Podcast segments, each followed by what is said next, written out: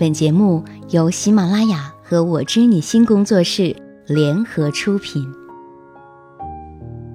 解密情感烦恼，给你最真切的知心陪伴与最快乐的情感成长。你好，我是小资，就是那个读懂你的人。有情感故事，欢迎发送至微信公众号“小资我知你心”，姿态万千的“资”，安眠心语公众号每晚十点送上，每晚我会在那儿等你。为什么男朋友会和闺蜜走到一起？这是我们今天的故事主题。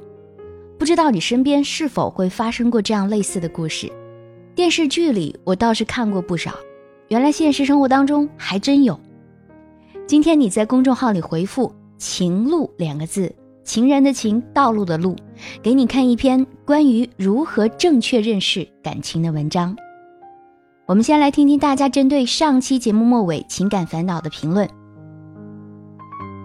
牵左手不离评论，九零后披萨外卖站，好想问你哦，渣男跟正人君子有什么区别？结果不都还是一样吗？你过不去的坎，跟你脑子里的画面，只是那个渣男跟你女票滚床单的画面，不可能是那个渣男跟别人的画面吧？所以还是你自己的处女情节在作祟。希望你能克服这一点。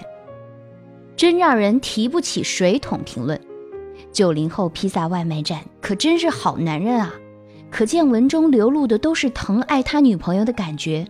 都说那是你女朋友曾经遇到的一切，既然爱他，就要接受他的一切。女朋友也挺坦白的，谁年轻的时候没有叛逆期呢？只是你女票叛逆期过头，遇到了渣男。如果爱他，就不要想太多。彩色记忆评论：小资的个人微信号多少啊？微信号在上期节目末尾有说的，你可以留意听一下。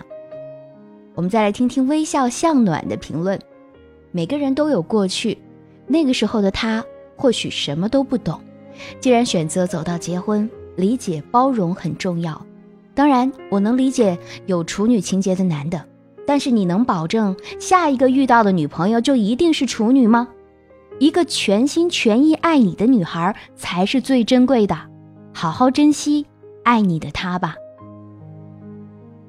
接下来我们来听故事。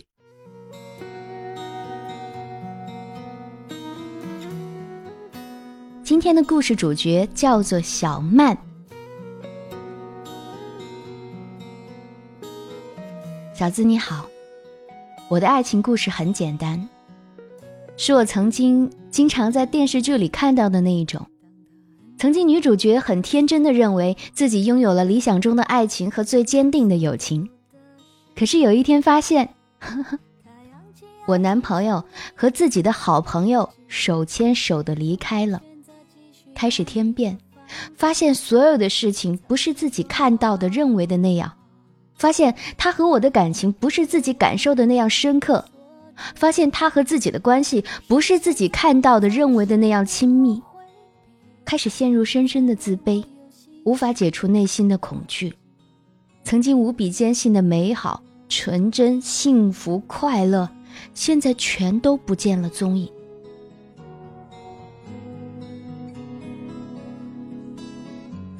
大学毕业那年。一心一意的准备着一年后嫁给大我八岁的他，每天努力的工作，努力的改善家人对他的成见。回想起来，那时的开心容颜在阳光下是那么的不真实。后来应聘进了他所在的公司，每天就算只看到他，就觉得拥有了全世界的幸福。每天握着小小的幸福，笑得好灿烂。后来，小丽也进了公司，年纪、性格相仿，很快我们就成了我所认为的好朋友，一起分享爱情的幸福，一起分享工作的喜怒哀乐。就在去年的冬天，小丽失恋了，我做了一件一辈子都不会原谅自己的事，让她搬进了自己的家。因为我的坚持，小丽参与了我和她几乎所有的活动。我以为所有的一切能够像我想象中的那样美好，以为对好朋友不能吝啬，以为他的感情真的能够像他所说的那样坚定。可是，我忘了凡事不能出现可是。虽然我忘了，那个可是，却是真实存在的。可是我却看到了他们俩手牵手的站在我面前，说着我不愿意相信的话。我记得很清楚，小丽对我说：“感情没有对与错，只有合适不合适。”我还记得男朋友一直看着我，眼睛里还有对我留恋的心疼、不舍和挣扎，可是手却一直紧紧牵着他的手。我便开始像祥林嫂一样，和所有知道这件事的人诉说，喋喋不休。慢慢的，我。变成了自己都不认识自己了，面目可憎，沉默阴郁，变成了我曾经最讨厌的恶俗女。我开始讨厌小丽所喜欢的所有东西，讨厌她所做的任何事情。可是，我们是多么相似的人呐！我开始改变很多习惯，开始不再相信美好，开始变得自己都不认识自己了。一个月之后，男朋友跳槽了。不对，是前男友。我和小丽就继续留在公司的同一个部门。天天上班的时候，我得克制自己的怨恨，对他和善的笑，同时心底万分唾弃自己，得时刻克制自己，不去想他脸上甜蜜的笑容，是因为那深刻在心底的甜言蜜语，得时刻告诉自己。我们已经分手了，他们只是谈恋爱，这是很正常的。就这样，半年之后，我发现我已经控制不了自己的情绪，开始习惯性的偏激，情绪暴躁，心存怨恨，我甚至想要报复。小资，我心中一直有一个微小的期盼，心想，只要他们不结婚，我仍然有机会。昨天是小丽的生日，也是他们的婚期，没有任何人知道他们去领了结婚证。直到我看到他们在微博上的甜言蜜语，终于觉得这一切都无法挽回了。我开始绝望，我不知道该如何拯救自己，可不可以帮帮我？我不知道自己是不是还可以像以前那样勇敢的去爱，可不可以帮帮我？其实我只是想弄明白，可是我不知道自己还想弄明白什么。太委屈，分手也是让我最后得到消息，不哭泣，因为我对情对爱全都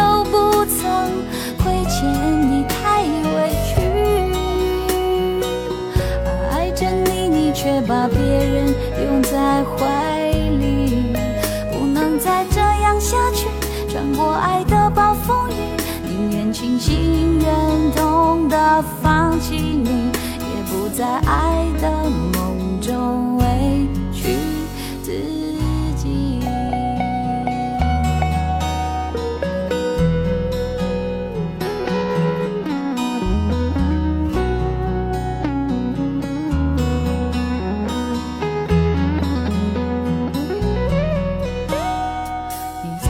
说要保护我，只给我温柔，没挫折。小曼，你好，我知道你现在的处境很凄惨，心态很卑微，容颜想必也很憔悴。不过我得说句实话，有句话说，人啊，自作孽不可活。你相当于是自己把男朋友送给了别人，那别人笑纳，当然也就在情理之中了。当初你把女朋友领进家中，和自己的男人一起三人行，还坚持让他参与了你和男朋友几乎所有的活动，最后男朋友和他参与到一起，当然不算多么意外。既然你认为对好朋友应该大方到让出自己的私有领域，那么。男朋友一定也是被迫拿出来分享的。我举一个极端一点的例子啊，比如说你的男朋友很帅，你的女朋友很漂亮，你让他们俩衣着清凉的混在一间房间里。如果天气热的话，你甚至不介意他们什么都不穿。对，从抒情的角度来看，你对爱情信任，你对友情信任。可惜的是，这种信任是没有任何常识的信任。常识是什么？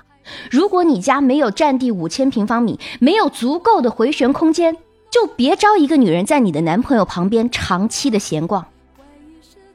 又有一句话说了，擦枪走火是一定的。你知道吗？其实人生很多风险本是可以避免的。在爱情和婚姻里，有一个很重要的基本点，就是得努力的为自己维持一块不受人打扰的空间，一段只属于你们俩的时间。把你扔进海里，也必须找得到碧水神珠，将两个人安置在独立的气泡当中。本来我们中国的七大姑八大姨们就喜欢成天没事的讨论讨论、窥探窥探你们在感情中的各种隐私。什么时候带朋友回家看看呀？哎呀，你们俩不合适。什么时候结婚？什么时候生孩子？结婚那么长时间没孩子，是不是有毛病啊？你看，这快过年了，我想这一定是最热闹的话题之一。爱，好不容易有相对安静的时候。你还招一个失恋的女朋友来和自己的男人同住，你说，你让我说你什么好呢？在我们双方相爱的私密空间里，是不是应该有一个让你们感觉最放松的地方？比如，从浴室光着身子就可以毫无畏惧的走到衣帽间，任意的挖鼻孔，随性的啪啪啪，在属于我们自己的小城堡里面，你可以想做什么就做什么。何必还会去担心闺蜜抢了自己的男朋友呢？小曼，你当然很惨，让女朋友住进了自己的家里，结果她抢走了自己的男朋友。但是我愿你不要沉溺在他人的温暖的同情心当中，下次只要别再把女人招来和自己的男朋友同住就行了。如果下次谈恋爱再让人抢走一次，可能抢的人不会觉得内疚，反而会觉得，嗯，这个人真是傻傻的。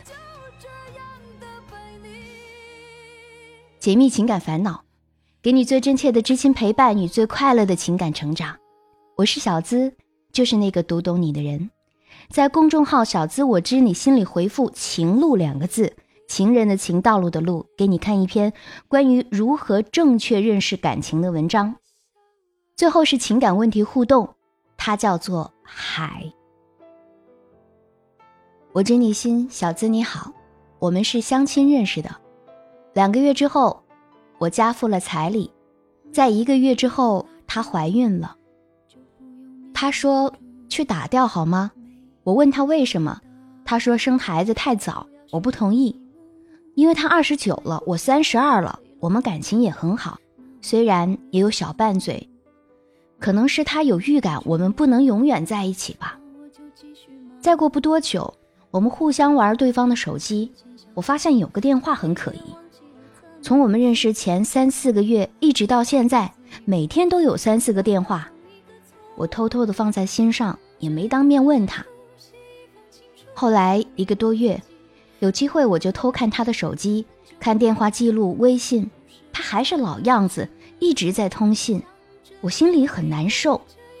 有一次，我在他家，竟然发现一个老男人在给他做菜。又一个偶然的机会，在他微信里，我发现了这个熟悉的朋友。我再也忍受不了了，我打电话去给这个朋友证实这件事儿。终于，真的跟我猜想的不相上下，他竟然和他认识了三年，同居两年，而且他还知道他有老婆孩子。我震惊了，我把他叫到茶吧里跟他对峙，他承认了。我问他为什么，他说他和他早就分手了，现在这种关系只是蓝颜知己，没别的。我半信半疑，我很痛苦。就在分手和重新开始的反复之中，这样过了一个礼拜，我发现他们俩的电话还是一样的频繁。我把他赶出了我家，说正式分手。但是我还是放不开，每天都有联系，有时还见面。我不知道我为什么这么做，我痛苦，我迷茫。我是对他还有爱，还是放不下我和他的孩子？小资，我很痛苦，不知道怎么才能放得下。海的故事看得我的心也揪起来啊！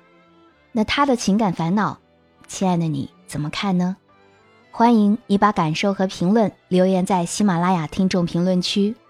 解密情感烦恼，给你最真切的知心陪伴与最快乐的情感成长。我是小资，就是那个读懂你的人。今天在公众号里回复“情路”两个字，给你看一篇关于如何正确认识感情的文章。你有情感烦恼，欢迎发送至微信公众号“小资我知你心”，姿态万千的“资”。每晚在公众号为你送上安眠心语，还等着你一起来互动。好了，今天的节目我们就聊到这儿，下周四晚我们不见不散。我是小资。